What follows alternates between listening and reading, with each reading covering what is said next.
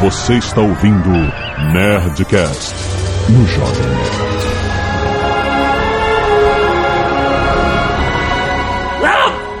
Caraca! Caraca! Corta não, cara, não corta não, isso não tem que entrar, velho. Fugiu, rapaz. Já que sua voz foi lá em cima, vamos lá. Landa, landa, landa, nerds! Aquele show todo de jovem... que escroto. Olha o cara. Landa, landa, landa, nerds! Aquele show todo de jovem nerd e eu quero um bullet ball! Ah, caralho, roubou minha, minha apresentação, cara. Eu pensei em uma que coisa. botou na pauta, porra. Que porra, que porra é essa? Aqui é o Tucano e Bullet Ball, a invenção do século. Aqui é Burrand e eu não sei o que é Bullet Ball. Que Eduardo Spor eu gosto de inventar moda. Ah, que pariu. Aqui é a Zagal e o importante não é quem inventa, mas quem aperfeiçoa. Ah, é verdade. Ah, Os japoneses estão aí, né? Isso é o que a gente vai conversar aqui neste Nerdcast especial sobre inventores. Grandes inventores da humanidade, cara. Vamos descobrir quem é legal, quem é filha da puta. Na verdade, a gente vai descobrir quem é esperto e quem é otário, quem é o malandro e quem é o mané. Quem é da quem é otário, né, cara? tá certo, tá certo. Vamos desvendar esses mistérios da humanidade depois dos e-mails. Canelada.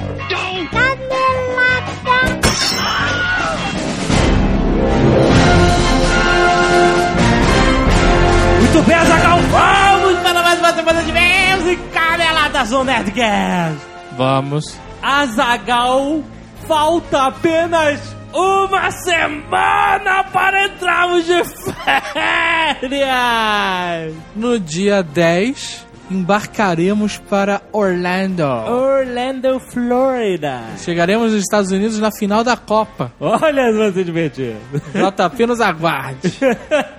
Mas essas férias, como já avisamos, estará sendo compartilhada com todos os nerds, Azagal, porque estamos começando o projeto Nerd Tour. Exatamente. O site vai ter um grande destaque, uma grande vitrine, vocês vão ver mudanças no site. É, o que vai acontecer? Para o site, para o Jovem Nerd não parar, nós vamos transformar as nossas férias em conteúdo. Ah, que legal. Nós vamos estar atualizando com posts, com fotos com- e vídeos também. Teremos um hot site também. Sim, tá ficando foda pra caralho. hot site que vai reunir tudo, né? Todas as paradas. Isso, e a gente quer bombar também o Facebook.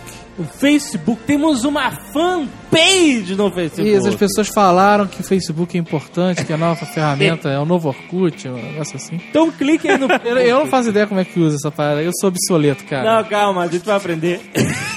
Aí você pode estar pensando, "Ah, que saco vou ficar vendo as férias desses caras. Primeiro que nossas férias são ser divertidas pra caralho. Muito mais do que o seu dia a dia aqui.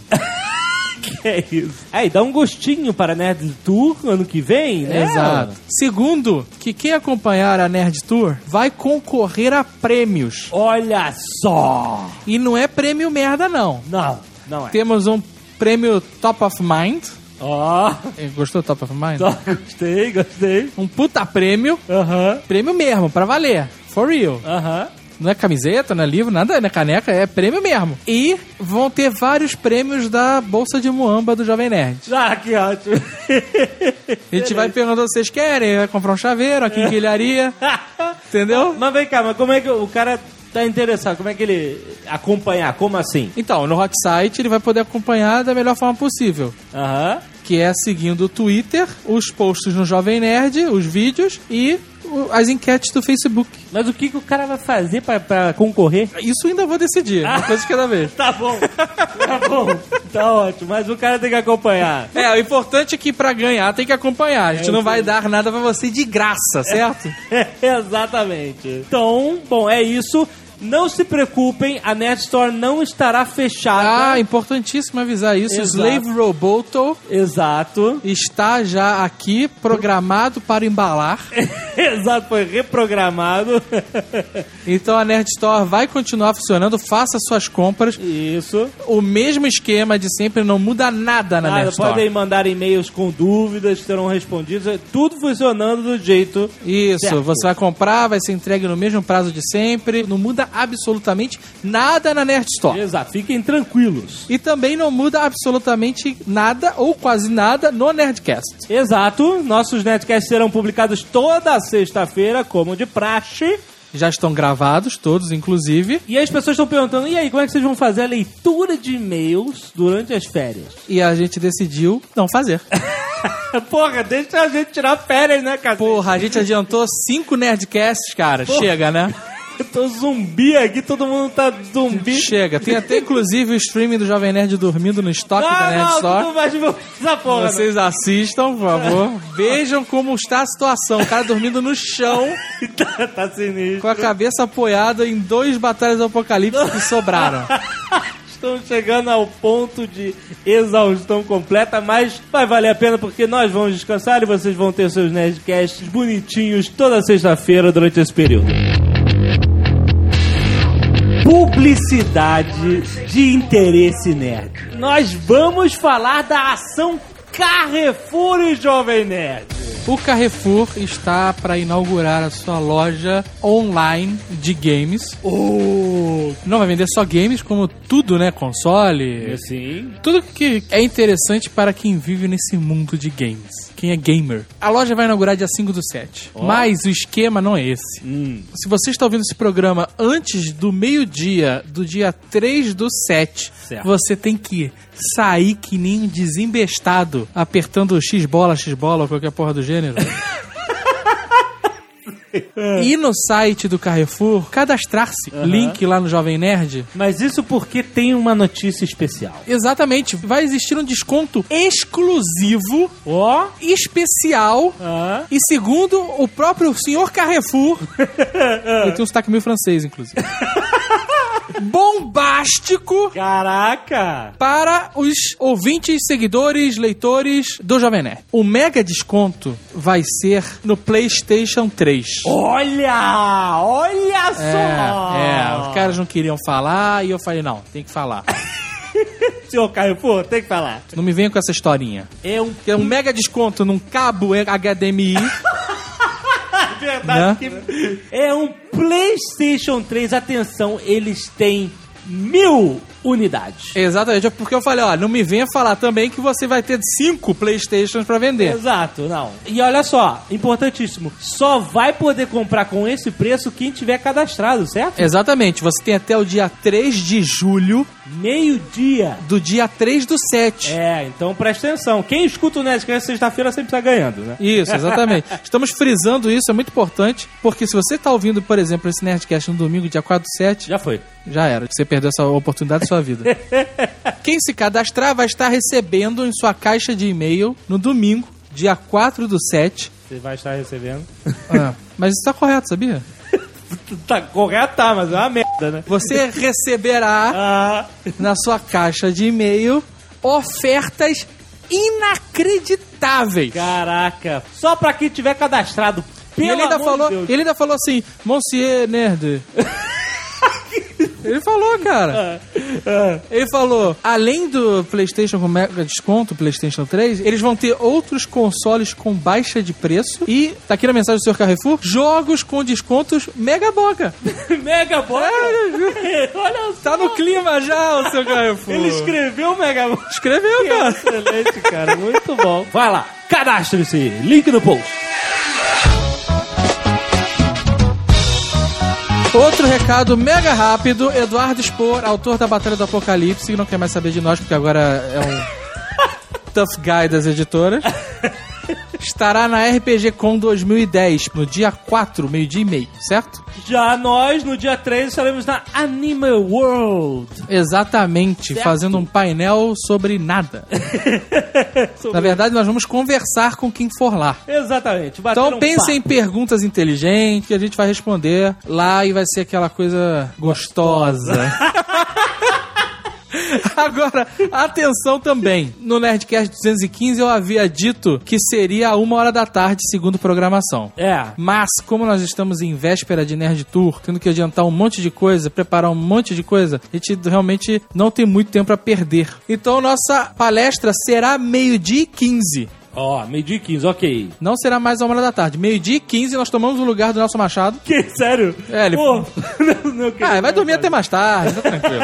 nós ficaremos lá até o horário possível, até ter que ir pro aeroporto. É, porque a gente vai e volta mesmo. É, correria total, mas é Total. porque a gente realmente não queria perder a oportunidade de ir em Porto Alegre, a gente nunca teve essa chance, São Paulo já tá cansado, mas Porto Alegre a gente nunca foi. Maurício Saldanha, apareça lá! É, pra gente... Queremos ver você lá. Então, Nerds Anime World, 3 do 7, meio-dia e 15, boa. Pô, tá ótimo. Agora, se você quiser dar aquele salto no tempo e não quiser ouvir os feedbacks do e-mail do programa anterior, Exato, adiante para... 18 minutos e 29 segundos. Recados selecionados por Slave Roboto. Relatórios, vamos lá. Tiago Pinho enviou a animação do livro comentado por Yabu, O Velho e o Mar de Hemingway. Tem aí o link no YouTube. Vários nerds comentaram sobre o best-seller Como Falar dos Livros que Não Lemos, de Pierre Bayard, que já trata a ideia de Azaghal. Tá ótimo. As ideias estão todas no ar mesmo, né, cara? tá vendo? Denis Oliveira enviou uma- suas homenagens aos autores do último Nerdcast. Ah, muito bom. Dois desenhos legais, que tem a Batalha do Apocalipse e tem a Princesa do Mar From Hell. Por falar nisso, eu esperava que tivesse vindo alguma versão de Princesa do Mar porno. Ah, não veio, né? Alan Jefferson também fez sua homenagem à primeira obra de Exados por Os Cavaleiros do Apocalipse, com os TIE Fighters atacando um dragão. Excelente, excelente. fica aí. Marilisa Fernandes ouviu o Nerdcast 215 na Cidade Proibida em Pequim. Olha só, e não mostrou que está ouvindo, né? Acho que- Não, eu tava só com fone de ouvido. Eu posso mandar um belo whatever aqui, né? Exato, porra. Pô, Ricardo Ventura enviou suas charges de JN e Azagal na Copa do Mundo. chega, tarde- chega. Chega o quê? Porque esse cara tá me atormentando no Twitter. ok, cara. Ricardo, eu já vi as charges, ficaram legais, parabéns. Ele tá mandando direto, é isso? Tá, cara, não aguento mais. Valeu, Ficaram legais, parabéns, muito bom. cara. Ok? Joelson Souza enviou sua ilustração da Jabulana Escutizadora. A banda MP Bar mpba.blogspot.com homenageou o Nerdcast durante uma entrevista. Olha só, muito bom, cara. É? Eles mandaram no YouTube e eles perguntam o que vocês estão ouvindo de bom aí, de decente. Nerdcast. Galera do MPBA, muito obrigado pela menção. Um abraço pra todos vocês. Ouçam o MP Bar que, É, que é alguma coisa. exatamente, vale a pena. Não vale a pena, não sei. Primeiro e-mail, André Luiz, 21 anos, tem cidade. Por que o cara não bota a cidade? Me pergunto isso. Você tem vergonha de onde você mora? Ou você é um cigano? Então Um nômade? Você é militar e não tem lugar? duas possibilidades. Porra, também não vamos ler o e-mail desse cara, não. Não. Delete. Alain Mussoy, 21 anos, Erechim, Rio Grande do Sul. Foi comentado no Nerdcast 215, Profissão Autor, sobre a legislação referente aos direitos autorais. E eu gostaria de comunicar que está aberta uma consulta pública para a modernização da lei do direito autoral no Brasil. Aí, que legal. Interessante, né? Governo ouvindo o povo. Pouco divulgado, na verdade. Pô, né? Pois é. Aqueles interessados em emitir sua opinião e contribuir com o debate sobre a lei podem fazer através do seguinte endereço eletrônico. Como ninguém vai anotar, né? Não vai. Se você estiver aí no seu MP3, na fila, não, você não vai anotar. Não vai anotar. Você entra no Jovem Nerd, dê-nos um page view E tem o link lá. e tem Mas um é link legal. você clica e dá opinião interessante. Muito bom. Fábio Ori, 24 anos, designer Joinville, Santa Catarina. Sobre o último... Joinville, Joinville. que eram vilas separadas e eles Já- botaram Já, já essa piada. Sobre o uma cidade próxima de Smallville. Tá ótimo. Sobre o último Nerdcast, acredito que alguns tenham se sentido um pouco desestimulados com as perspectivas de ter que procurar uma editora para a publicação e ter que lidar com as frustrações de ter seu texto recusado muitas vezes. Sabe onde acontece isso também? Ah. Em qualquer coisa da vida. Exato! Exatamente! Muito bem observado. Uma alternativa que vejo como bastante interessante são os editais de incentivo à cultura. Não sei como funciona em cada cidade, mas aqui em Joinville... Joinville. A, Joinville... A Fundação Cultural promove um edital anualmente que premia iniciativas culturais nas mais diversas áreas. Só em livros e literatura neste ano terão quase 90 mil reais. Fica a dica para que. Eu odeio fica a dica. Fica a dica para aqueles que desejam publicar sua primeira obra e não tem editora ou grana para bancar uma edição independente. Isso. Muito bom. Tem um link aí no post também. Clique para informações. É claro que você pode também não ganhar nada com esse edital e vai ficar frustrado da mesma forma. Não, é- é- Como tudo na vida. Tem que fazer o que o Yabu falou, mandar pra 70 editoras, mano. Mas é o caminho, um caminho, é um caminho. Fábio Ciccone. Johnny. Ciccione? Ciccione? 26? Saltichone. 28 anos, escritor e desenhista de web quadrinhos. Web Quadrinhos. São Paulo. Gostaria só de acrescentar um ponto que considero importante no meio: a escolha do formato. Ó. Sempre gostei de fazer quadrinhos, mas nunca passava da página 10 em todas as minhas tentativas de fazer uma HQ. Foi então que percebi que o problema não era escrever, desenhar ou os quadrinhos e sim, e sim o formato que não me agradava, diz Saltichone.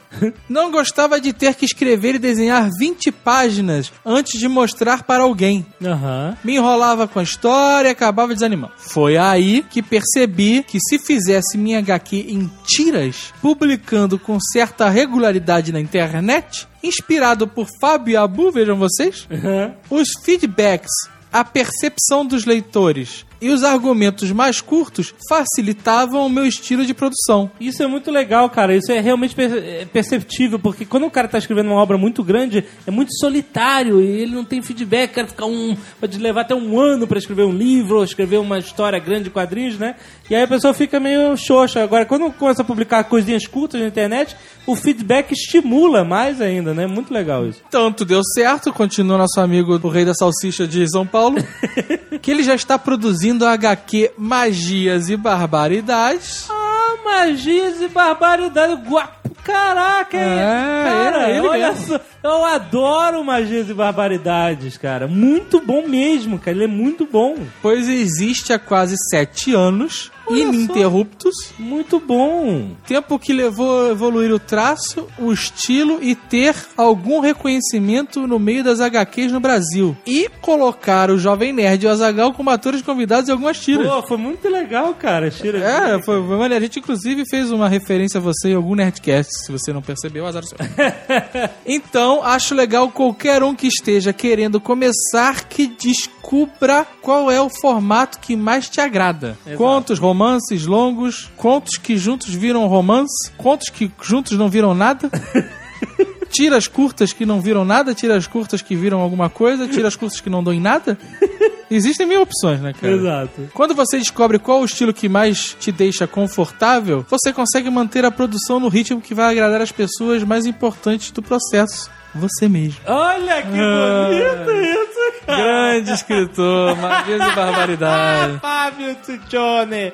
Por favor, Fábio, onde estão as tiras de magias e barbaridades para o Jovem Nerd? Inclusive, fica aqui o convite se você quiser fazer uma tira curta pro Jovem Nerd. Aham. Quem quiser, na verdade, pode fazer isso. né? Exato, boa, né? Tem que ser boa. Esse é o detalhe importante. É, não adianta fazer um, sabe? Né? Coitado do Slave Robot. Mande um negócio que você considera legal, assim, dá uma avaliada, per- pergunta pra alguém que não seja sua mãe. Exatamente. Se alguém que tenha senso crítico disser tá legal, aí você manda. Muito bom. Beleza? Certo, muito bom. Fica a dica. Não, fica, não, filha da puta. Veja o Jovem Nerd dormindo no estoque.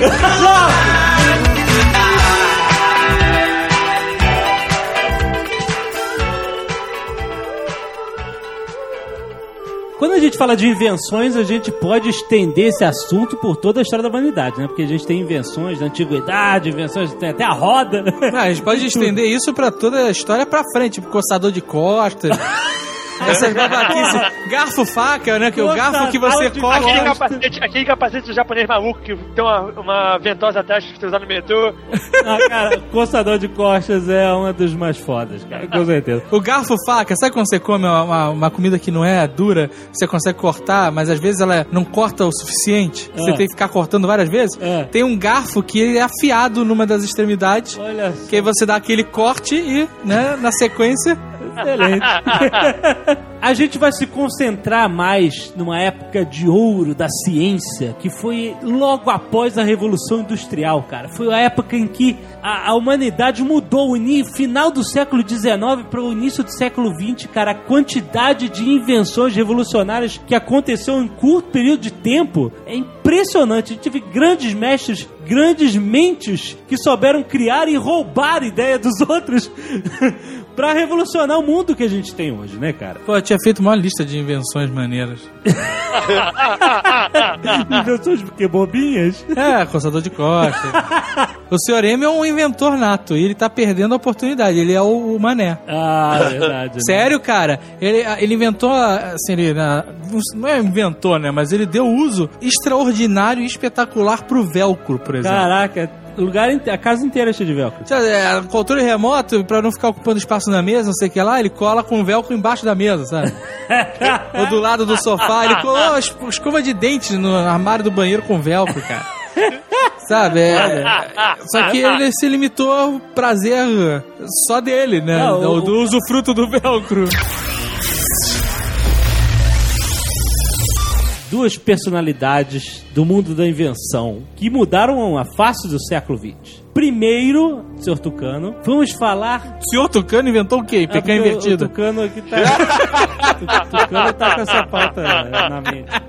Cara, nós devemos tudo, tudo que temos à nossa volta. Você olha pra sua lâmpada acesa, você olha pro seu computador ligado, você olha pro seu carro ligando o motor, você deve tudo isso a Nikola Tesla. O cara fez o século 20, cara. Se não fosse por Nikola Tesla, cara, a gente estaria vivendo aquele futuro é, steampunk, sabe? Aquele, aquelas visões futurísticas que a galera tinha de dirigíveis e cara. Então temos uma galera aí que detesta o Tesla. Detesto o Tesla. É, sei lá, a galera do Conselho Steampunk. Porra, pois é, acabou com o sonho deles, é isso? É, exatamente, cara. Carros movidos a vapor, essas coisas. Coisas gigantes, engrenagens, caldeiras, caldeiras e mais caldeiras. Exatamente, né? Vendendo carvão em banca. Mas o, o- o Tesla era um, é um cara mega desconhecido, né, pro grande público. É, cara, é. é Você só é um sabe absurdo. sobre ele, sei lá, no filme do Hugh Jackman, ou em coisas assim. Quem gosta de heavy metal conhece o Tesla. O quê? Tem uma banda chamada Tesla. Ah, e quem jogou Command and Conquer também. Tinha o Tesla Coil que matava soldadinhos com raios elétricos. O problema todo dele é que as invenções dele eram invenções de base, não eram invenções comerciais para público normal. É parada tipo motores. Então o pessoal não, não conhece muito bem. Mas ele era um gênio foda, né? Gê, cara, É, gênio, não, gênio. Ele gênio era de- foda, mas é, é o mais otário de todos, né? Morreu com 87 anos num quarto de pensão sem dinheiro nem pra pagar o. É, coitado. Mas ele não, é, ele, não é tão, ele não é tão otário, não. Ele ganhou uma boa grana. O problema é todo que ele torrou toda a grana dele. E ele se ferrou quando ele tentou fazer a torre de rádio que nego cancelou o projeto. O mais impressionante que ele inventou, assim, foi o que eu acho, pelo menos, é aquele, aquela máquina de clonagem elétrica. Qual? Uma máquina de clonagem elétrica. Clonagem É, elétrica. cara, era foda. Clonagem? Como assim clonagem? Porra, tu não viu o filme do Hugh Jackman? o Hugh Jackman entra na máquina, aperta o botão e sai um choque, não sei o que lá, e aparece um outro Hugh Jackman. Ah, isso é uma invenção do Nikola Tesla. Era, era do Nikola Tesla, no filme era. excelente, excelente. Que teste, putz, mas, mas, mas, cara, fazia parte das invenções dele um rádio pra falar com os espíritos. E uma das invenções dele que ele dizia que no projeto nunca tinha feito era pra abrir um portal pro éter pra, pra se comunicar com os espíritos. Calma, calma. Isso você vai tirar toda a credibilidade do cara logo de início. Pô, Calma. mas peraí, peraí. Se tu abrir um portal pro éter, meu amigo, tu vai se comunicar com muita coisa, né? Eu conheço uns estudantes de medicina que, que já abriram esse portal com o Ether. Em Copacabana, inclusive, tem um super éter. Ai, é Pô, verdade. já tinha, você morreu há anos já. Ah, né, cara, mas ele era uma figura icônica de Copacabana. cara, o motivo do éter anestésico se chamar éter é porque ele se espalha no ar. Olha aí. Excelente. Nikola Tesla nasceu em 1856 no Império Austro-Húngaro, que hoje é a Croácia. E aí dizem que ele nasceu. Aí vem as lendas. Dizem que ele nasceu à meia-noite durante uma tempestade elétrica. Veio ele, né? O parteiro falou, It's alive! Com certeza! Aí ele era chocante, não tem dúvida.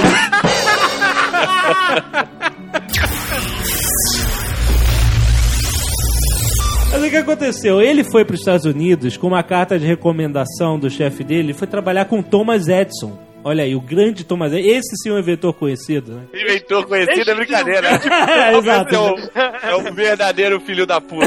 Na verdade, a ordem das palavras estava errada, é um conhecido que inventava. Exatamente. Mas ele foi trabalhar com o Thomas Edison o- e o chefe dele mandou uma carta de de recomendação dizendo assim: Eu conheço dois homens grandiosos. Um é o senhor, outro é este jovem. E ele era um jovem gênio, né, cara?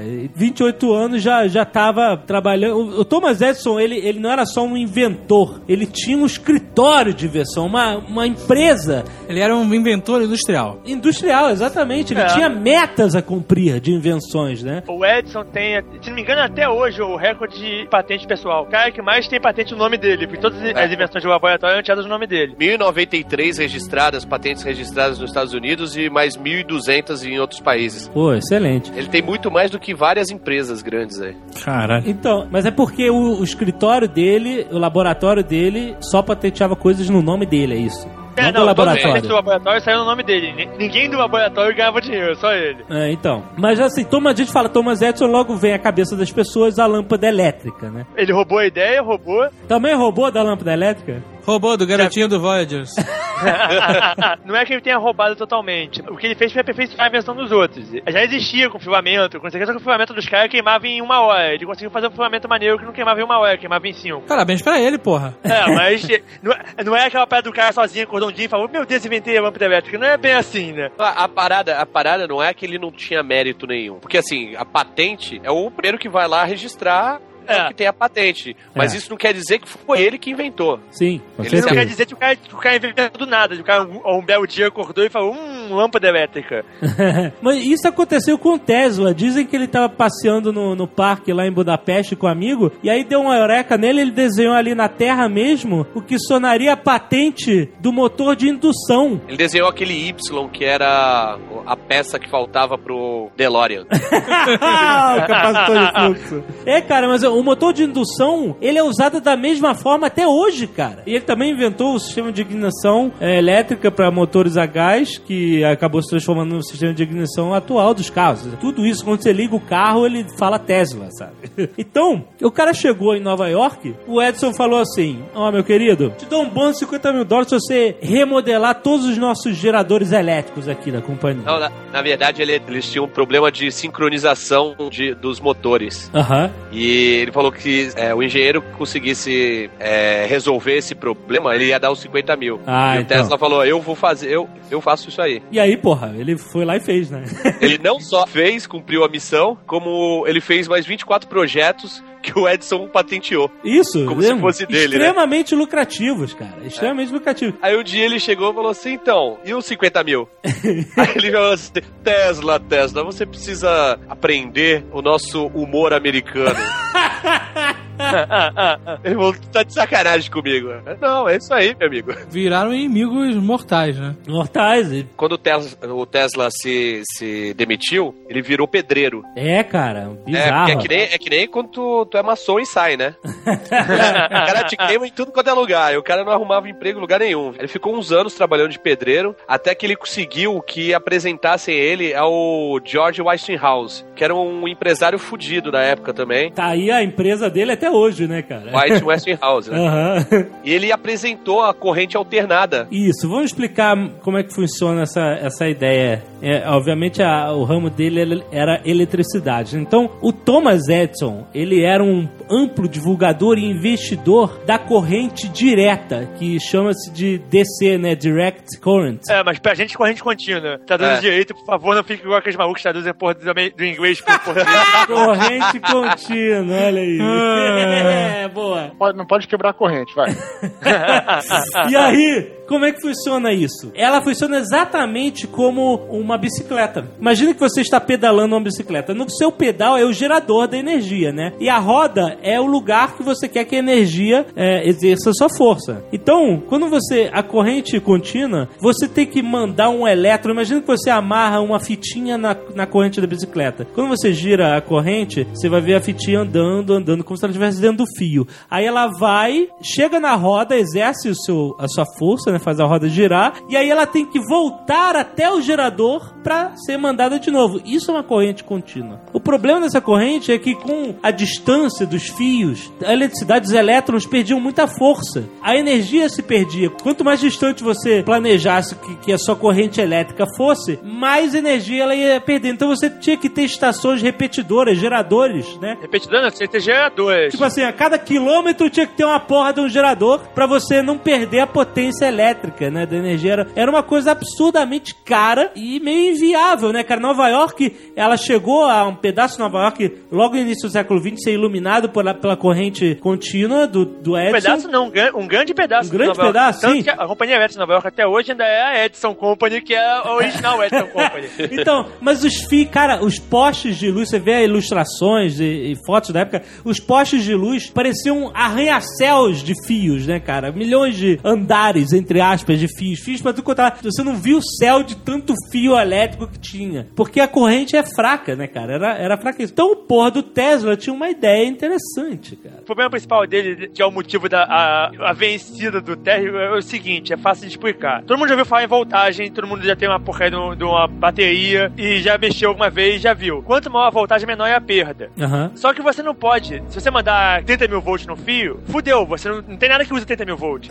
Aham. Em DC é impossível você converter voltagem. Então, se você manda... Hoje em dia não é, mas na época era. Aham. Se você mandou 30 mil volts no fio, alguma coisa na outra ponta tem que comer 30 mil volts. 30 mil volts é, é mega perigoso, nada usa, então é foda. Você tinha que mandar numa voltagem baixa. Aham. E mandar em voltagem baixa você tinha uma perda absurda. A mamata toda do Tesla é que em AC a conversão de voltagem é mole. Como é que funciona a corrente alternada AC, né? DC, AC, DC, ó. Agora as pessoas devem estar tendo epifanias, né? Não tá acreditando que esse é o nome da banda, né? E, e aí a logomarca é um raiozinho, né, cara? Sabe que ACDC é uma gíria pra bissexual, né? Ah, é? É. E eles botaram o nome da banda e não sabiam disso. Puta que merda. Não, é aqui no Brasil muita gente deve acreditar que é antes de Cristo e depois de Cristo, né? Ah, sim. Porque o motivo, o motivo de ser ACDC é por causa da eletricidade mesmo, não é, não é verdade. antes de Cristo, Não. é. Mesmo porque, Não é religião nem homossexualidade. mesmo porque em inglês, antes de Cristo e depois de Cristo, não é essa sigla, né? Essa Mas é por isso que eu falei aqui no Brasil. É, exatamente.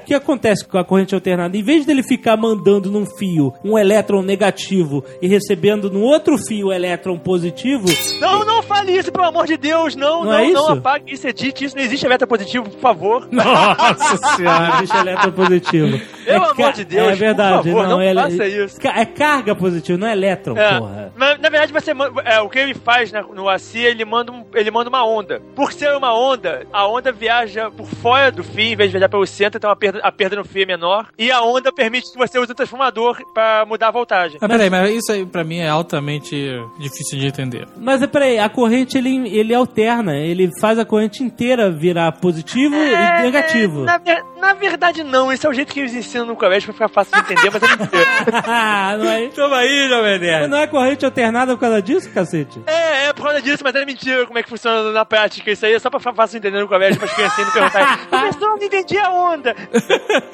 Essa conversão era o que facilitava o transporte dela, não era? É, a- o grande trunfo é porque o Tesla fez muitas das cálculos de- ligando a eletricidade com magnetismo. O que ele conseguia fazer, na verdade, era transformar uma corrente elétrica numa corrente magnética. Sim, sim, isso não existe. Antes todo mundo que fez engenharia fica me xingando, eu sei.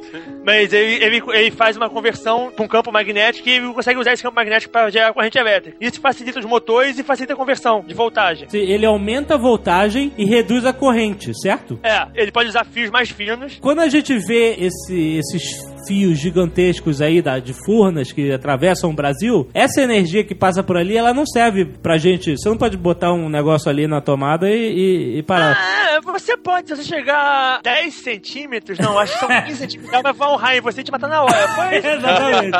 Não, O vamos- que parada, tipo- Discovery Channel já deve ter visto. O cara que faz manutenção nisso, o cara vai de helicóptero, ele tem que ir de helicóptero, ele não pode tocar no chão em hipótese nenhuma, se ele tocar no chão vai morrer na hora. Ele bota uma garra pra fora do helicóptero e e aproxima a garra do fio. Ele chega uns 10 centímetros do fio, começa a pôr o raio da garra. Isso. A garrinha que ele prende no fio tá ligada nele, pra ele ficar no mesmo potencial elétrico do fio. Aí ele passa pro fio e vai, trabalhando. Se qualquer coisa tocar nele no chão ao mesmo tempo, ele morre na hora. É claro. O único motivo que ele não morre é porque ele tá isolado do chão. Porque a voltagem é absurda, né, cara? 15 mil pra uma linha de baixa voltagem, essa de Itaipu acho 35 mil, 50 mil. É, esse que é o segredo de transportar energia por lon- longas e longas distâncias sem perder essa energia. E aí quando chega na cidade, essa porra dessa energia vai para uma estação geradora e ela transforma a energia, teoricamente, no que a gente vai consumir. Né? Em toda a rua Ela- também ela tem vai- outro é, ela gerador, vai né? transfor- Ela vai pro transformador gigante, igual, aquele, igual aqueles que você liga na tomada pra carregar o celular, só com uma porra gigantesca. Exato. E aquela parada baixa os 35 mil pra 4 mil e pouco, que é o que vai pro poste. E no, po- no poste das ruas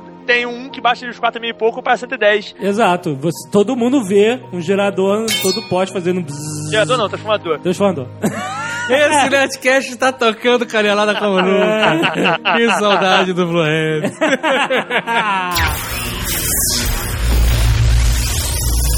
Durante um período, durante uma época, ficou uma guerra pra ver quem era Fico- o... não, aí, o que, que aconteceu? O Tesla fez essa parada e a White Westinghouse basicamente foi criada pra vender a invenção do Tesla. Não a invenção em si, mas o que, a White Westinghouse fazia? A White Westinghouse começou a desenvolver aparelhos elétricos que funcionavam em AC, na verdade, lâmpada e motores. E começou a desenvolver geradores pra trabalhar em AC. E as geradoras, a- as, as usinas da White Westinghouse, podiam ser postas na casa do cacete e a energia ser transferida pra longe. Exato. Então os caras conseguiam, por exemplo, iluminar uma cidade inteira, conseguiam iluminar várias cidades com uma geradora só. E os estados americanos foram começando a comprar essas geradoras e, e foram. eh, Nessa época era meio velho oeste da eletricidade. Tipo, tinha várias empresas pequenas fazendo instalações elétricas, não, era, não tinham monopólios gigantes. Isso meio que começou em 1893, quando a Westinghouse ganhou uma licitação, é, que o Edison também participou, para iluminar a Feira Mundial de Chicago. É. e aí os caras, assim, já apresentaram a corrente alternada é, e, porra, ganharam de longe. Era muito mais barato, era muito mais eficiente. Pois é. E aí, a Guerra das Correntes, que ficou conhecida entre eles dois, entre o Westinghouse e o, e o, e o Edison, Qual é o nome em inglês? boa pergunta, não sei.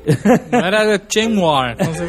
não é Chain Não, War, é Current. War Não. que eles ficam brincando. legal era a, a propaganda que o Edson fazia, né? Da, da corrente dele. O Edson inventou a cadeia elétrica pra mostrar que, o- que a corrente alternada era muito, era muito Ele perigosa, levava- podia matar uma pessoa. Ele levava vacas pra rua, na praça pública, e começava a eletrocutar as vacas. Assim, é. Caralho! Tem que explicar uma coisa, calma aí. A corrente contínua, ela não era perigosa ao ser humano. A voltagem da corrente contínua que ele conseguia mandar era muito baixa, por causa da, da- da- problema da conversão. A corrente alternada é essa que dá choque, é o que a gente usa hoje. Você mete o dedo na tomada, toma um mas, choque mas calma aí, absurdo. calma aí, meu velho. Ah. DC também dá choque. O problema é que a voltagem que ele passava, se não me engano, era 24 volts. Não, mas 12. porra, tu não toma um choquinho que nem, porra, não é nada. Não, não, você pode tomar um choque e morrer na hora. Não tem nessa não. É porque a voltagem que ele passava era tão ridícula que não, que não era suficiente pra te dar o choque. O que Então. mata não é vantagem, é a peragem, não é? É, mas, eu- mas você precisa ter uma voltagem mínima pra, pra poder passar a resistência na tua pele. Então, mas aí o que acontece? A corrente alternada. Ah, hoje em dia é um choquinho de nada também, fala Não, mas porra, tu meteu o dedo no fio, você pode morrer, cara. pode Ah, é um beliscão, coração, um beliscão. Não, então. A única diferença séria entre corrente alternada e corrente contínua é o seguinte: a corrente contínua ela te dá um choque, mas ela não causa espasmo muscular. Então ela não vai te fazer, se você segurar o fio com ela e você tomar o choque, você consegue abrir sua mão e soltar o fio. Em AC, ela te dá um espasmo muscular que você, que você não consegue mais soltar o fio. Então. E aí Então aquele essa- negócio essa é é aquele negócio do Chaves, né? Que Todo mundo fica. vai um tentando tirar o outro e fica todo mundo dançando Macarena, né? Essa é a única diferença séria mesmo entre as duas. Porra, cara, agora tu me lembrou do aquele maluco lá da. Ai, ai! Lembra? Isso que? aquele. Como é que é? Da... O Pederneiras. Porra é essa, cara? Tu não sabe essa história, não? Não precisa porra, não. Tu não sabe? Ah, então. Nerdcast tá uma coisa de maluco. Não. Foda, cara. Então peraí, então peraí que vocês vão ver agora. Não, calma aí. Choque da. Aqui do lado, Não, Pederneiras. mas olha só, porque. Pederneira. Aqui, por exemplo, tem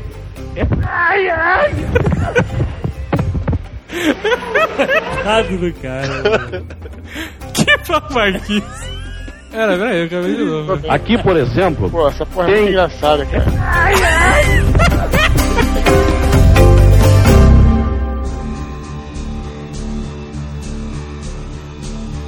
O Thomas Edison começou uma campanha de propaganda contra a corrente alternada, justamente ressaltando esse perigo que você estava levando para sua casa, né? Então ele, como o Tucano falou, ele ele eletrocutava animais, chegou a eletrocutar até elefante, cara, com a corrente alternada. Caralho, isso. É, e convenceu o governador de Nova York a adotar a cadeira elétrica com a corrente alternada como execução dos criminosos condenados à morte. Então, para ele mostrar para as pessoas, né, o que, que- o que que era capaz. Você quer isso mesmo na sua casa? Este perigo? Olha só o que pode acontecer com você. E mas não adiantou, cara. Não adiantou porque era muito barato, cara. Os caras, ah, as pessoas aprendem a não meter o dedo na tomada. Mas nessa guerra das correntes aí, o Edson, que era um cara mal intencionado, ele não ficou só nessa de matar elefante na rua, não, cara. Ele tinha lá os, os quebra-perna dele, lá os, os capangas dele. O que? Ele tinha gangue de Nova York lá? Ele tinha uma gangue.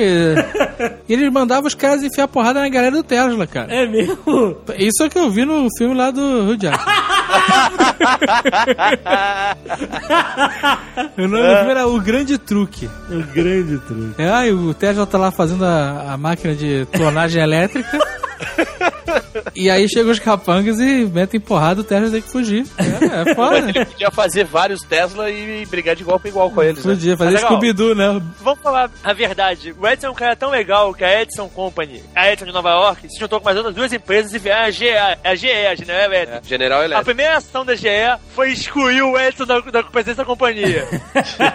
Tudo tem volta, é instant karma, né? Cara, mas o Tesla teve grandes outros inventos. Ele inventou o controle remoto, por exemplo, cara. Era, era- foi no Madison Square Garden em 1898 e, e fez um barquinho de controle remoto, cara. Por rádio. Ele É foda, esse cara- um jeito de transmitir eletricidade por, por onda de rádio, que foi o que ferrou ele. Depois foi a ideia dele de transmitir eletricidade de graça para o mundo. Ah, ele errou, né? Então, então, Chega, esse- tá maluco. Falou parte de graça, tá maluco. E um cara desse a gente não aprende porra nenhuma na, na, na escola, né? Não é? Não, Como e- é que pode? sobre ele. Aí Só aprende da- Benjamin Franklin, soltador de pipa do caralho.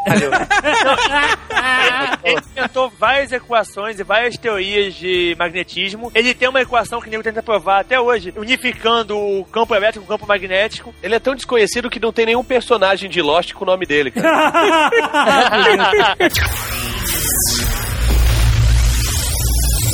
Aí entramos na ideia genial do Tesla, que ele considerava a ideia que ia realmente revolucionar o futuro, que era a bobina de Tesla. Mas é, durante a guerra das correntes, enquanto o Edson ficava é, fritando vaca e elefante no meio da rua, o Tesla ficava o quê? arrepiando o cabelo da galera naquelas bolas gigantes?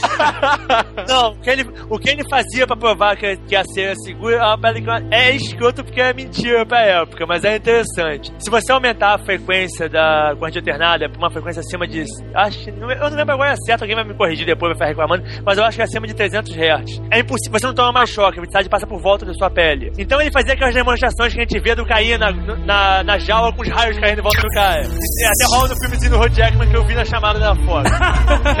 é a máquina de clonagem elétrica, cara! Então, aquela parada ele fazia um teste com aquilo. Eles até chegaram a cogitar de fazer a transmissão de eletricidade nessa, nessa frequência, mas pra época o aparelho dessa frequência é impossível de ser feito, é muito caro. Caralho, ia ser mais irado, econômico. ia ser irado, imagina. Você, ah, vou carregar meu celular, tu chega perto de um aparelho, tem um raio.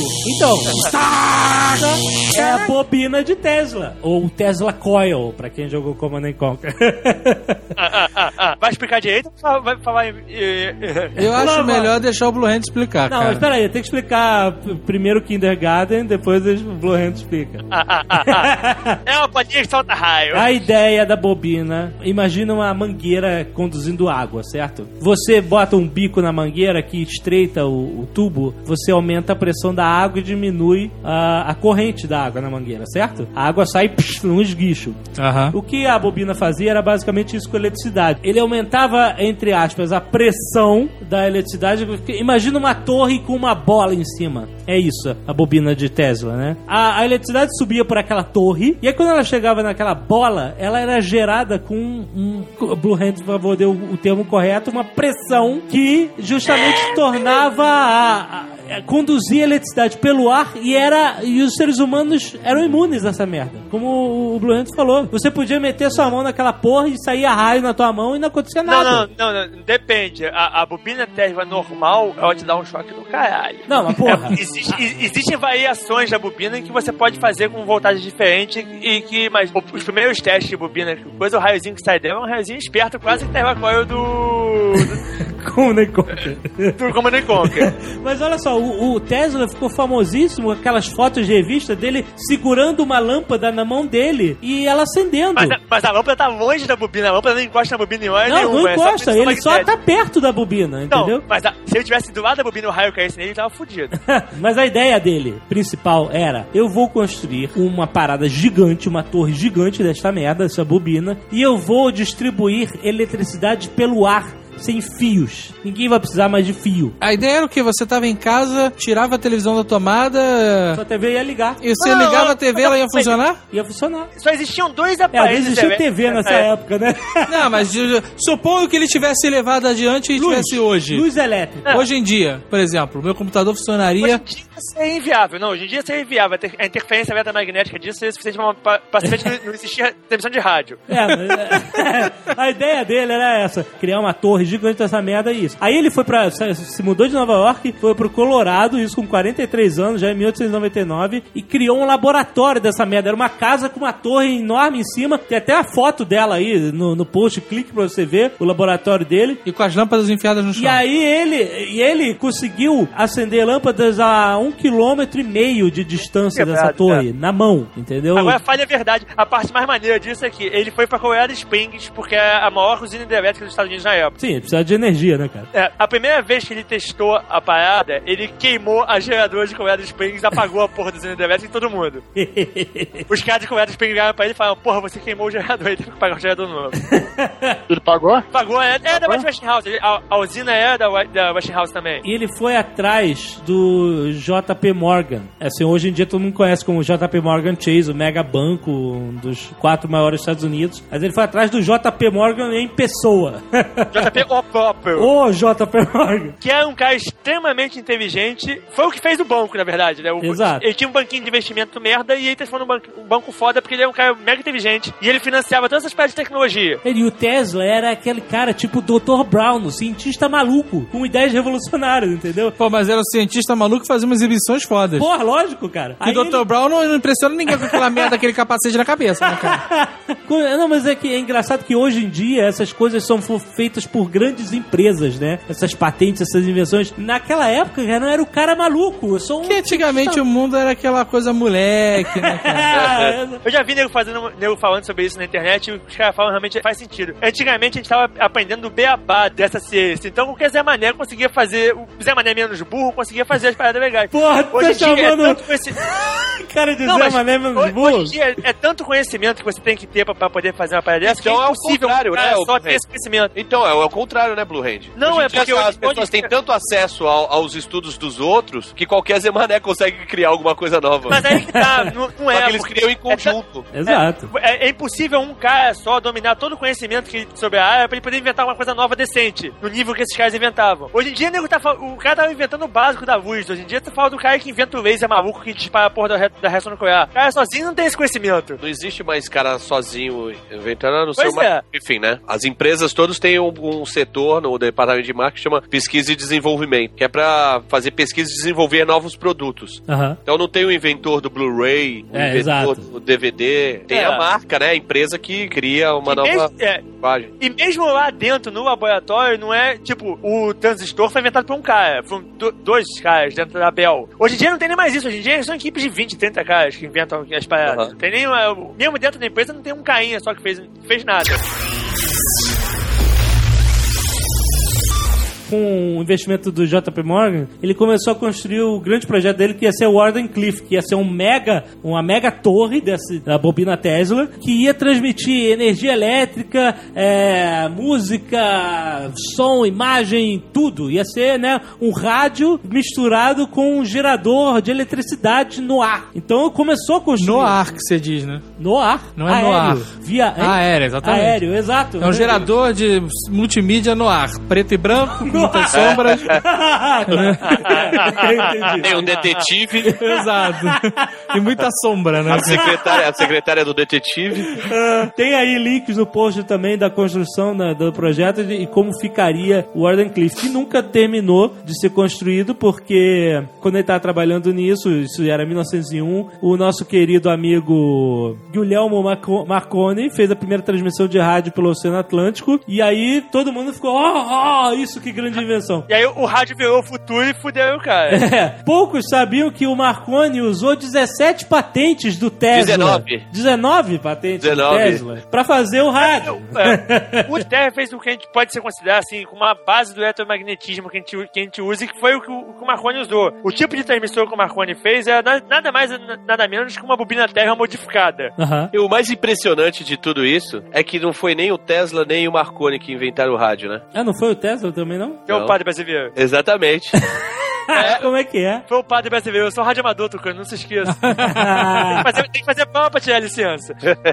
É, o cara foi, tipo, anos antes. Ele fez a primeira transmissão, né? Via rádio. Te- É, no interior de São Paulo. São Landel Paulo? de Não, Moura. acho que é no sul. É no sul, né? É, Porto Alegre. É, isso mesmo. E Foi aí? em 1893. Ok, como, como ele era padre, ficou por isso mesmo. Sério, cara? Não, É. precisa de um É. grande conhecimento científico pra isso, cara. Ele era um padre Foi, mas- cientista. É, Veja você. É. A igreja já foi assim.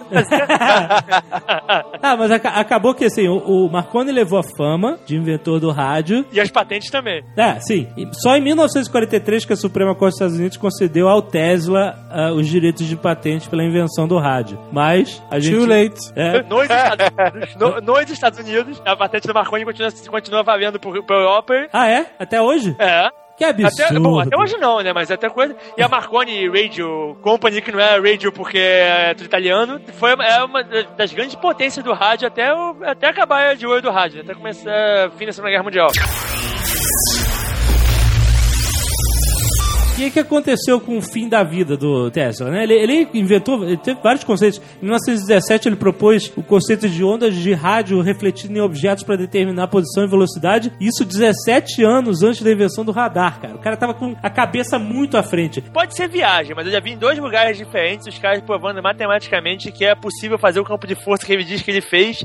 E pior, né? Diz que os russos fizeram a porra do, da máquina do campo de força. No campo de força? Pois é, é, É. porque ele tinha esses inventos misteriosos, tipo a máquina de terremoto, né? Que eram, diziam que era um oscilador Esse Mythbusters tipo, é, provou que, que não existia. que não existia, né? Eles fizeram uma... Teoricamente, to- todo objeto, tudo tem um- uma ressonância de frequência, né? Tipo, se você botar um copo de cristal na frente de uma caixa de som e começar a tocar lá o grave, você vai chegar na frequência de ressonância e vai quebrar o copo, né? Então ele basicamente queria fazer isso com qualquer coisa. Ele dizia que ele podia derrubar um prédio ou a ponte do Brooklyn com essa porra dessa máquina dele, né? Caralho, ele já tava virando um gênio do mal, né? Um vilão É, foda. é, exatamente. Dr. Evil, Evil Tesla. Matematicamente é possível, mas ninguém conseguiu fazer a máquina que faz. É o que o nego fala das invenções dele. É, Nunca conseguiu ou você não sabe quando foi imposta em prática. Peraí, peraí, Olha só, li- vamos ligar assim ó, os fatos. Tsunami, Opus Dei, Tesla, tá tudo dentro de uma. Não, e onde é que teve um terremoto há pouco tempo? Porra. Não- um terremoto que não afetou nada. Que não afetou nada? É. Nossa, teve um terremoto fortíssimo, mas não aconteceu nada. Não sei. Acre. Aê, caralho! Olha aí! Falar nisso, minha mãe tá no Acre. Tá em missão secreta? não, ela foi pra Manaus, aí eu pedi pra ela ir, ir até o Acre pra ver se existia mesmo, né? Ah, é? Eu acho que ela tá lá, mas faz quatro dias que eu não consigo falar com ela.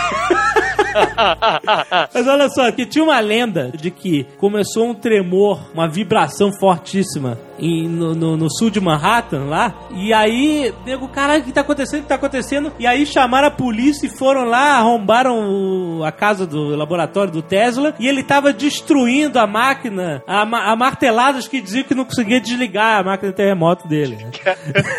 São lendas, né? Que nasceu em volta do Tesla, né?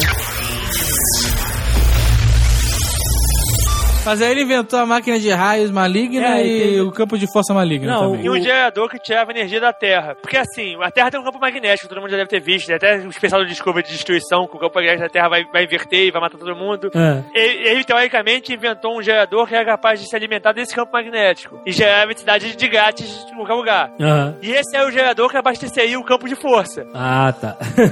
Apareceria um tanque de guerra com um campo de força e com uma arma de raios e... Com cara energia- encostado no chão, fazendo fio terra. Não, mas, tinha o raio da morte, que ele, o nome que ele deu era esse, raio da morte. Ele deu o nome de raio da morte. era, era. Tem você raio tem que morte. ser um puta cientista pra poder dar o nome de raio da morte pra alguma coisa, cara. Era um feixe concentrado de partículas elétricas e um raio com milhões de volts que podia destruir avião, podia destruir qualquer coisa a 300 km de distância. né? Mas isso era só teoria ou É, ele, teoria. ele construiu ele a dizia máquina? que ele podia construir o raio da morte. Ele só de dizia que ele construir, a- a- pouco antes de ele morrer, ele ganhou um contrato da Força Aérea pra fazer a marca de teste. É, então, aí.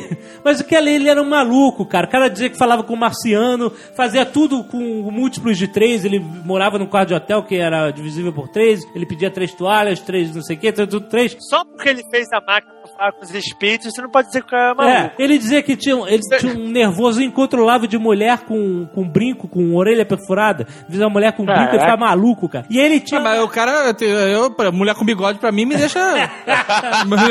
então o que, que significa isso? Porra, tu é casado com uma portuguesa e. Não, mas é só o título, não é a aparência, porra. O pior é que ele tinha a mania de resgatar pombos feridos e, e cuidar dos pombos. Ah, E aí- normal, o Ghost Dog também. Não, mas aí calma. Aí tinha uma pomba branca que ele dizia que era a mulher dele, que nunca casou, nem Cara, nada. aí né? é foda. Ele dizia- Aí não tem, não dá pra- não tem como Aí- defender, né, cara? Quando a pomba morreu, ele disse que o espírito inventivo acabou, foi embora. Ele ficou destruído quando a pomba morreu, né? E o que, que ele fez? A Westinghouse ficou tão baleada financeiramente depois da guerra das correntes que ele abriu mão dos royalties dele como inventor dessa porra pra Westinghouse, pra salvar a empresa. Então ele, ele poderia ter ficado milionário, não ficou. Ele falava, ah, não faça porra por dinheiro, não. Daqui a pouco eu invento outra coisa. E então ele morreu pobre no quarto de hotel que ele vivia lá, de sala de favor, ou ele ganhava o dinheiro que Não, ele... não, o, o Westinghouse pagava O pra Westinghouse, ele. pelo menos, uma né? O Westinghouse uma- pagava uma, o quarto uma de e o quarto de hotel. E ele ficou lá hum, esquecido, cara, esquecido pelo mundo. E quando ele morreu, ele morreu em 43, meio da Segunda Guerra Mundial, o governo dos Estados Unidos foi rapidinho lá e catou todos os todos os projetos dele, todos os documentos, tudo que ele tinha feito e guardou, porque não queria que caísse na, na mão do nazista. Vai que o raio da morte era verdade, né? Porra. E nego diz que os americanos usaram algumas das patentes dele pra fazer arma. É, é, tem a- a- as lendas das armas Tesla, né, cara? O que acontece? Em 52, os Estados Unidos liberaram esses documentos e mandaram pra Belgrado e tá até hoje no Museu Nikola Tesla lá. Só que nego. Aí vem as teorias da conspiração. O nego diz, ah, será que eles liberaram tudo? É, nego diz que foi em partes que eles liberaram, que eles liberaram tudo. Como ele era um cientista maluco dessa, desse, desse tipo de coisa, ele ficou imaginando, né? Sempre tem essas lendas. que será que, que existe que o Tesla inventou e que nunca, nunca produziram? Ah, é a máquina de clonagem elétrica do Tesla, por exemplo. Esse tipo de coisa ficou girando, né? Essas, lendas em volta desse cara totalmente doido, misterioso, gênio que era o Nikola Tesla.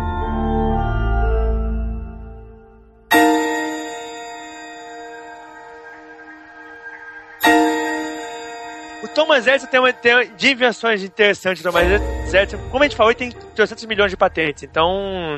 Não, e a- ele não era só um filho da puta que roubava a ideia dos outros, né? Não, Não, era só ele isso. tinha ideias. É, Tinha o seu ele tinha mérito, boas né? ideias e ele, e ele é muito bom de aperfeiçoar as ideias dos outros. Os americanos então criaram essa mística americana do cara que inventa a porra do nada. E na verdade nenhum deles inventava nada, nada do nada. É, os portugueses sofreram muito com isso, E né? ninguém, É. cara, nem, O português, por exemplo, inventou limpa-vidro. Aí veio o alemão e botou pro lado de fora. Caralho, tá. A parada da lâmpada mesmo que eu falei. A ideia de fazer uma lâmpada elétrica com filamentozinho e. Pra começar a conversa, já existia uma lâmpada elétrica antes do Edison inventar dele. A lâmpada elétrica existia, dois bastões de carvão. Você encostava eles, mandava pra voltagem alta. Quando você separava, ele fazia um raio no meio. Aham. Só que essa porra, o bastão de carvão gasta em meia hora. A lâmpada é forte pra caralho, é incontrolável de potência. Quer dizer, é só daquele jeito só tem forte pra caralho, não tem mais fraco. E você tem fazer de babado o bastão, porque ela- vai queimando o bastão. Então, quando o espaço entre um e outro aumenta, para apaga. A, a ideia do Edson foi criar algo que fosse resistente por bastante tempo. É. A ideia dele foi criar uma lâmpada prática fosse assim bastante, bastante tempo e não fosse. Tipo, essa lâmpada que eu falei, que eu descrevi agora, é uma lâmpada usada para iluminação pública. É, é, pra você ter ideia de coisa, esse é, o, esse é o mesmo tipo de lâmpada que usa no projetor de cinema. Essa do bastão? É, é porque hoje em dia é mais moderno, não sei o que, não é mais com bastão de coisa, a lâmpada pode é verdade, mas é o mesmo tipo de lâmpada. Imagina uma lâmpada, lâmpada forte daquela do caralho no teu teto. Porra. É foda, né? Tu vai ficar todo mundo cego da sala, a sala toda banca. A ideia do Edson foi fazer com um filamentozinho de. Primeiro começou com car- bambu, mas o bambu queimava muito rápido. Aí ele foi bolando jeito de fazer com carbono queimado, não sei o que, tirar o ar e botar uma mistura de gás inerte. Aí uma hora que ele conseguiu fazer uma que, que durava por seis horas, eu acho que é. Era oito. com tungstênio, né? É, não, primeiro ele, ele fez uma com um bambu alterado com uma outra parada. Aí foi essa que, que ele apresentou pro mundo. A com tungstênio ele fez depois. Ah, tá. Ah, essa foi a que o garotinho do Voyagers deu um pedaço, um fio da camisa dele pro. É, essa aí foi aquele foi do vídeo que Cara, eu me lembro, cara, eu me lembro tanto dessa porra, Eu cara. também, cara. Esse episódio era o que eu mais lembrava e outro dia passou na TCM. Eu fiquei maluco. mas a camisa do moleque era de, de tungstênio? Sei lá, cara. É, não, que- não, não, o Fio, o Fio ele tem ideia, porque ele fica tentando botar, um- botar uma, uma massa muito fina, aí fica amassando, amassando, amassando, não dá certo nem É, é isso. Aí o JP Morgan vai lá, olha, você tem 48 horas pra fazer essa porra funcionar. Aí o Thomas Edison fica maluco, o que que eu faço? Fudeu. Aí o moleque vai lá e fica falando, ah, minha camisa, qualquer porra. Aí o Thomas Edison, tan. Aí a mamata que ele fez, a ideia maneira, é exatamente essa. Ele fez, depois ele aperfeiçoou. Ele, primeiro ele tentou fazer com vácuo, mas o problema de fazer com vácuo é que naquela época a bomba de vácuo da época é, existia, tinham, mas o, o- a vedação era uma merda. Aham. Então ele fazia vácuo na lâmpada, mas entrava ar assim mesmo. Ah, Depois mas isso é, isso é porque estava nos Estados Unidos, né? Ah. Porque se pegasse uma bomba de vácuo sueca emprestada. Aí eu fui um pornô que ele inventou, que ele inventou depois. Ele tentou primeiro fazer com vácuo e não deu certo, ele eletrocutou a, a vaca. Tá vendo, cara? Caralho, depois dessa. o digno é de não te expor essa. Eu, eu- eu vou te falar que eu tinha pensado, mas aí eu tinha pensado. Aí eu vergonha. senti, aí eu, não, não, eu senti que tu queria falar, eu vou- eu deixar pra ele. Valeu, obrigado, hein? O garoto, o garoto tá conversando, então.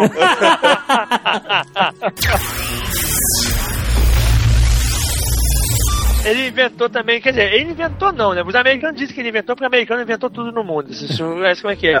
Mas ele, ele bolou um jeito de fazer fotografias animadas, cinema, que ele, ele começou a vender nos Estados Unidos antes dos irmãos Lumière, só que os Lumière tinham inventado antes, mas só na Europa. Então, Cinetógrafo. é, então quando chegou nos Estados Unidos, eles ah não, o Edison já tinha inventado, mas na verdade não, o Lumière tinha inventado antes. Mas aí o princípio é parecido. É o mesmo princípio de cinema hoje em dia, que são quadrinhos, frames correndo, e como os frames correm muito rápido, você não consegue perceber, de- percebe só como um movimento contínuo. Isso. Na época, a gente vê muito aqueles filmes antigos que o movimento é bizarro, é porque nego- exatamente a parte que eu tava falando do gramofone. Nego não conseguia manter a- cadência contínua dos frames. Aham. Nem na hora de gravar, nem na hora de mostrar. E pra economizar filme, nego fazia a 18 frames, 16 frames, 12 frames. Então o movimento ficava bem, bem bizarro. Aí na hora da reprodução, pra manter a ilusão de, de movimento, eles aceleravam pra 24 frames e aí ficava aquele todo Não, mundo- não, eles já, eles já aceleravam pra 24 frames, eles aceleravam um pouco mais. Eles não tinham esse controle nem dos 24 frames, por isso Ah, que tá. era o, era o problema. Entendi. E aí, e como eles aceleravam pra tentar diminuir esse delay, esse, né? É, ficava tudo rapidinho. E aí criou-se um gênero, né? Que é o pastelão, né? cara?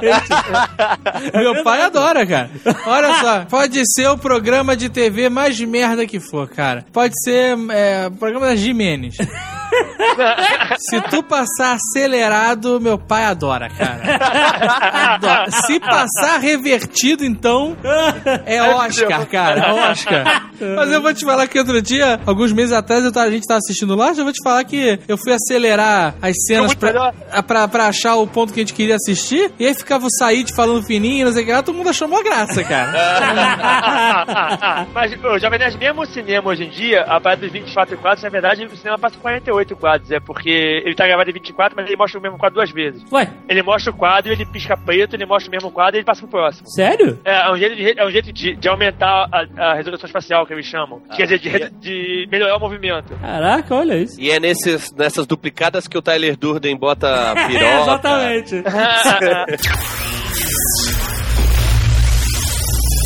O Edson também trabalhou e aperfeiçoou muito o telefone, que todo mundo acha que foi inventado por Alexander Graham Bell, mas não foi isso, né, Tucano? Não, tam- também, também foi. Não foi só roubado, mas o telefone do Gambel não é tão bom quanto o outro. Porra, mas foi, foi 16 anos depois, né, que o, que o Graham Bell patenteou. Como é que é essa história do telefone? Não, tinha um é, italiano chamado... São várias pessoas pesquisando um jeito de mandar, de mandar coisas por, por fio. Sim, são as coisas que nem a gente falou sobre o arco longo. Tem arco e flecha na China, arco e flecha no- nos índios americanos. É, arco- cada um inventou um, né? Mas inventaram um arco, né? Isso, em vários lugares tinha. Mas o primeiro a fazer uma demonstração de um telefone, não era nem telefone, era, sei lá, telefrono, um bagulho assim. Foi o Antônio Meucci. Por que, que ele, ele criou o telefone? Ele tinha uma mulher que tinha reumatismo. Ah. E a casa dele tinha dois andares. O quarto dela ficava no andar de cima. O escritório dele, onde ele, ele fazia as invenções dele e tal, era no andar de baixo. Aí ele tinha que ficar subindo e descendo toda hora pra saber se a mulher tava bem, ou então a mulher tinha que ficar gritando e tal, não sei o quê. Aí o cara começou a desenvolver um aparelho que facilitasse isso. Aham. Porra, mas é italiano mesmo, né, cara? o, o povo. É, você imagina aquela mulher italiana gritando no seu ouvido: Otávio! Antônio! Tony! Tony! Vitela, Tony! Aí o cara tinha que ir lá do laboratório, puta que pariu. Maria, tá vendo? Ele registrou um pré-projeto no escritório de patentes, mas ele não tinha dinheiro pra patentear. Aham. E aí o, o Graham Bell cresceu o olho, comprou a patente, patenteou, né? Mas só que, tipo, a- é como a gente falou antes, você patentear um invento é uma coisa, você ter os créditos pela invenção é outra, Aham. né? E aí ele entrou na justiça pra falar que foi ele que, que inventou o, o telefone. Só que ele morreu é, e não tinha, não tinha saído ainda essa... Não, e ainda tem uma sacanagem do Gambel com. Quando o Gambel patenteou o telefone, ele e um outro cara, que eu não lembro o nome agora, tinham feito invenções semelhantes. A do outro cara dizia até que era melhor do que a do Gambel. E eles correram pro buscar patente pra patentear no mesmo dia. E o Gambel passou uma graninha por baixo pro, pro oficial pro, pro Gambel ser o registrado primeiro. Olha só. Essa sala de pré-patentes devia ser um. Devia ser um inferno, né? Porra, né, cara? Porque, não, Nessa época, o governo americano exigia, isso caiu nos anos 40, eu acho, mas até essa época o governo americano exigia um, exemplo de cada patente. Você não podia patentear uma ideia só, você tinha que chegar lá com a porra da máquina funcionando. Aham. Então você imagina aquele bando de cientista maluco com um monte de máquinas bizarras sentado na sala esperando pra, pra ser atendido. É, foi, foi isso mesmo. O, Bell comprou uma máquina do Meucci, É. foi lá e, e- e patenteou. Ah, O Miúde também tava de sacanagem, né, cara? tá precisando de grana mesmo, né? Porra, cara. Diz que a máquina desse outro cara que o Gambel sacaneou, que era uma máquina até mais avançada que o Gambel, tinha uma qualidade de voz melhor. Mas o Gambel tem o seu mérito, porque ele criou a Bell Company e ele teve a ideia de vender o telefone como um aparelho para ligar residências. Foi, o- Aí- foi o mérito dele. O cara conseguiu vender essa porra e fez, a Bell Company é a maior telefônica do mundo, até, até os americanos quebraram ela em três porque eles achavam que era um absurdo de monopólio. Mas sensacional foi que o, o Graham Bell conseguiu, em 1876, ele conseguiu fazer uma demonstração pro então presidente dos Estados Unidos, né? Do telefone dele. Aham. Aí ele mostrou, tal, não sei o que. Aí o tal do Rutherford chegou e falou: É uma grande invenção, mas de qualquer forma, quem vai usar isso? Ah, sempre tem alguém, né, cara? Aí, já nosso Pois é. Pedrinho, que era um cara, era um cara malandro, quando conheceu na Feira Mundial, falou, pô, gostei dessa merda aí, me dá um desse aí que eu vou botar lá em Petrópolis. É, Dom Pedro II, É. que era um mega nerd, foi na Feira Mundial. Ele fazia o quê? Ligava pra quem? Pro Gambel. Sei lá, não, eu devia ligar pra Marquesa de Santos. Aí, aí Marquesa, ah, ele trouxe o telefone pro Trouxe Brasil. dois e mandou matar os pombos todos.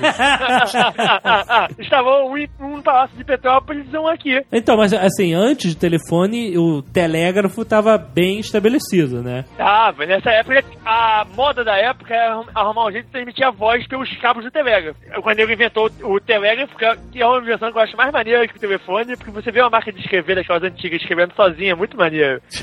Traduziam o sinal do telégrafo. Não precisa ficar aquele maluco ouvindo e escrevendo É. mais, né? Na verdade, é um código um pouco diferente do Morse, mas é, é, o princípio é o mesmo. E o- você mandava o código e o código fazia. A máquina de escrever, botar a folha na posição e bater a letra certa. Aham, e aí de- decodificava a- o sinal e escrevia a mensagem. É, Então um cara escrevia de um lado da cidade e o outro do outro lado da cidade recebia a batida. Porra, é um e-mail.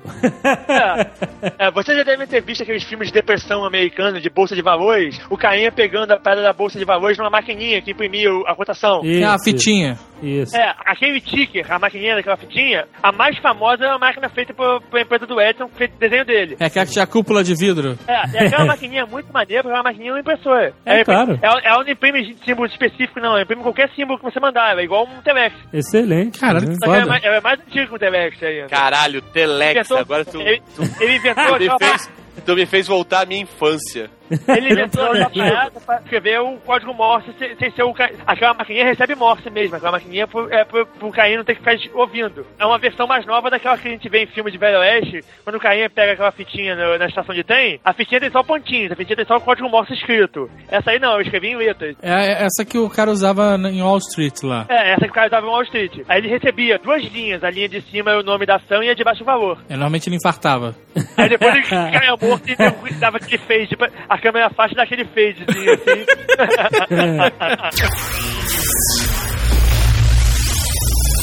Outra invenção famosa do, do Thomas Edison, segundo os Simpsons, é o martelo elétrico. Ah, puta que pariu. Caraca, Aquele episódio é muito foda, né? é o que o, o que o, o, o Homer vai visitar o museu do É, na Thomas verdade Edison. foi o Homer que inventou e aí esqueceu Não, não, lá como e é que aí... inventou foi a, foi a cadeia. Ah, é, foi, foi, não, foi o martelo elétrico, tem razão. A cadeia que ele, ele acha que inventou e vê que copiou do Edson, né? É, não, é, pois é, mas o martelo o Homer inventa e aí esquece É. no museu e acham que é... É, muito bom. A cadeira que tinha apoio, né? Pra você reclinar e ela não cair. E era uma invenção do cara que ninguém percebeu. Tava no museu, né? O cara inventou tanta coisa que tinha coisa que tava passando desapercebido, né, cara? Que excelente. E eu já fui nesse museu do Edson, é um museu maneiro. Ah, legal. Fica ali na Flórida. Springfield. não, não é não. É uma cidade interior da Flórida, eu não me lembro o nome agora. Boca Raton. Não, Flórida não. Lauderdale.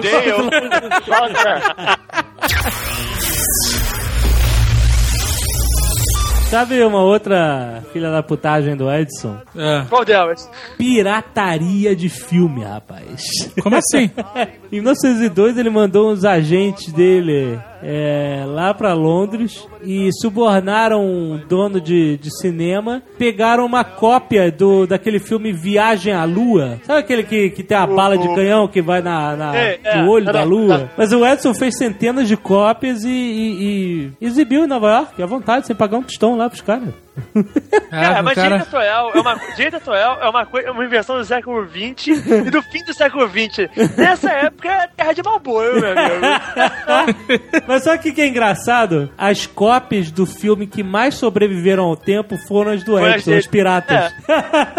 Sensacional, né? O cara sempre se dá bem no final por alguma coisa na história, né, cara? Outra invenção maneira dele também, ele, ele estudava muito o som. E ele queria bolar um jeito de gravar e reproduzir a, a voz. Isso é genial, cara. Isso também mudou muita aí, coisa e- no mundo. e aí ele, ele um dia, ninguém sabe como, ele tava lá olhando pro teto e ele teve uma ideia de, de fazer um cone, botar uma membrana embaixo do cone, uma agulha na membrana e passar a, a membrana num, num cilindro. E conforme você ia falando, a membrana vai vibrando e vai, vai riscando o cilindro. É, o cilindro era, era de que mesmo? Era de. Cilindro é de cera. Ele é de metal com camada de cera em cima, mas é o que grava é cera. Ninguém com menos de 30 vai entender como é que isso funciona, que ninguém com menos de 30 já viu uma vitrola antes, então...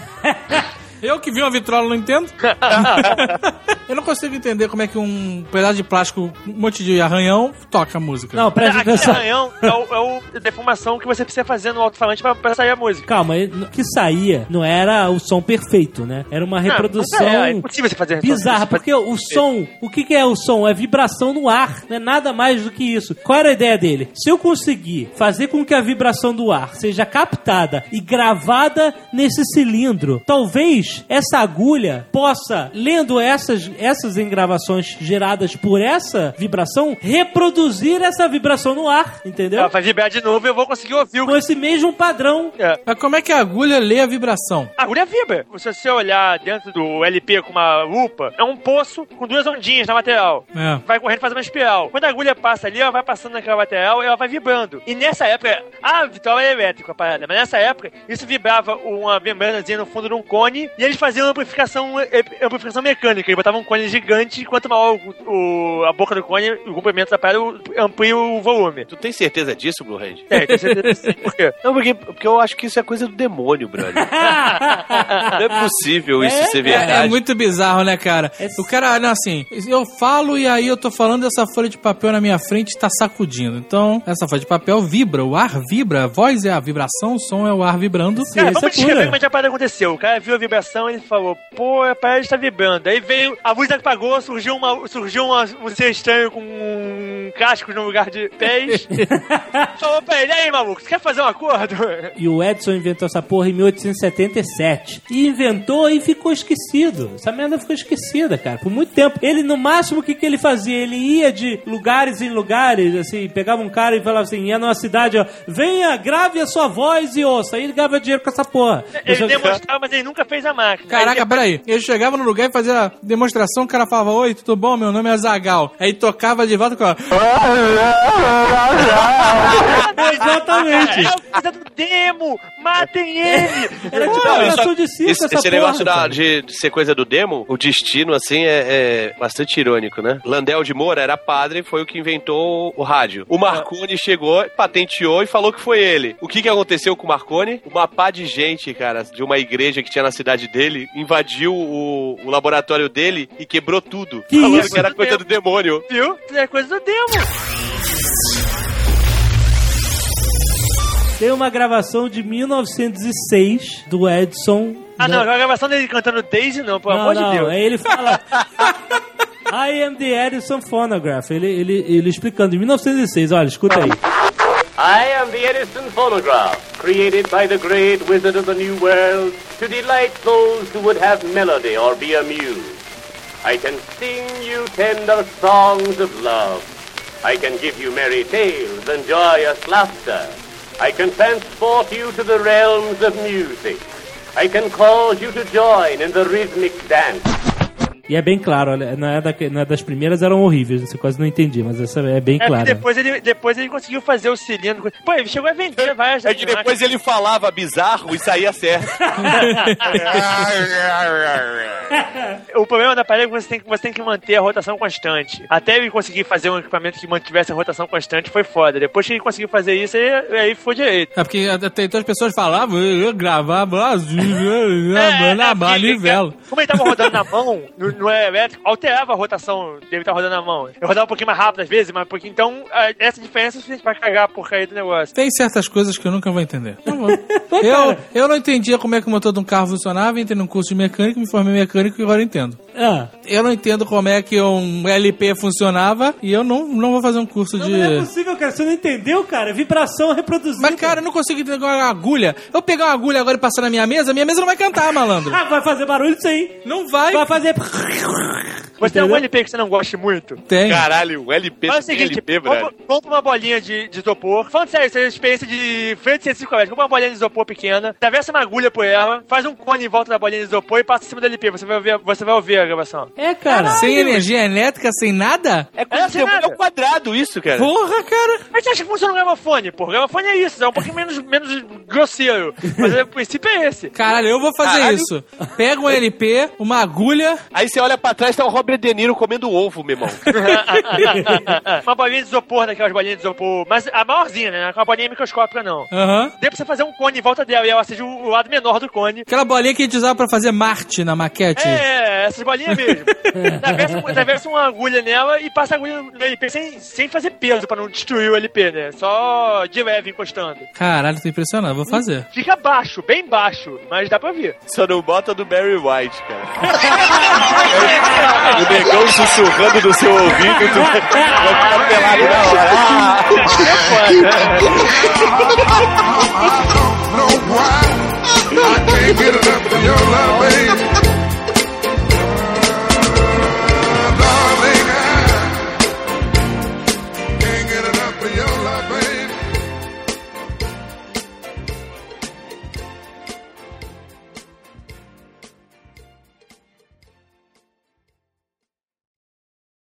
Dia que eu for rico, ô Caio, comprar um rádio só pra ter amador, assim, pra ficar ouvindo, sabe? Tipo, antigamente. Dudu, eu, eu acho que eu vou ter que fazer a porra da minha prova de licença de novo. Se eu tiver que fazer mesmo, eu te aviso, de repente faz comigo, porra. A gente estuda aquela porra. Mas aí tu fica de câmbio, câmbio aí a noite inteira. Não, nunca mais peguei, mas eu não quero. É bom, né? é bom não arriscar, tem que estar sempre preparado, né? Pois é, não, eu não quero ficar sem a porra da licença, eu não posso usar a porra do aparelho. É claro. Não aconteceu nada não, pode ficar tranquilo. Mas se acontecer, é bom ele estar preparado, cara. É bom, é Não, mas, importante. né? mas- mas se, se for invasão zumbi, eu posso transmitir em qualquer frequência. É, em qualquer situação de crise, você pode transmi- transmitir sem licença é, e não é crime. Olha aí, cara. É por isso que o protocolo tem um nome, mano.